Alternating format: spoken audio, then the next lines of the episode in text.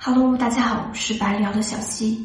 那今年的普洱春茶已经陆续上市了，最近有不少的茶友私信问，普洱茶的新茶和老茶有什么不同？哪一个更好喝呢？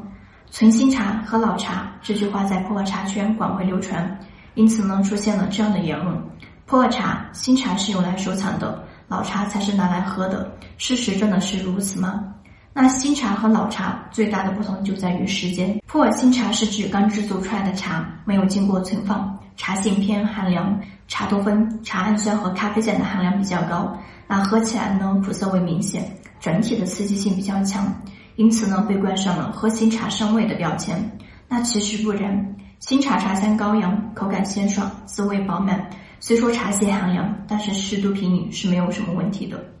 普洱老茶是指选择一批原料优质、工艺得当的新茶，放置几年后呢，褪去了新茶的刺激与青涩，茶性逐渐转向温和，滋味越发的醇厚温润，那一年四季都比较适宜。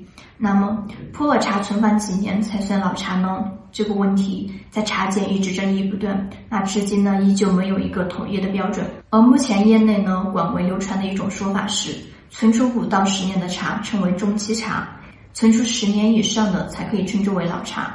那优质的普洱新茶或许不适合立即品饮，却是适合收藏的。至于新茶好喝还是老茶好喝，那个人认为，茶叶品质在没有问题的情况下，其实没有好与不好，只有喜欢不喜欢，适不适合。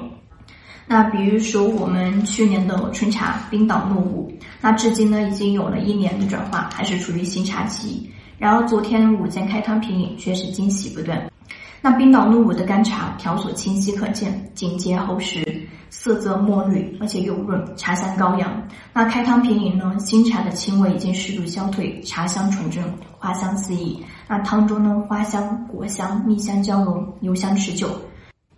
茶汤入口鲜爽香甜，那喝至中段呢，茶味逐渐浓郁，汤体厚实饱满，苦涩渐显，但是协调性比较好。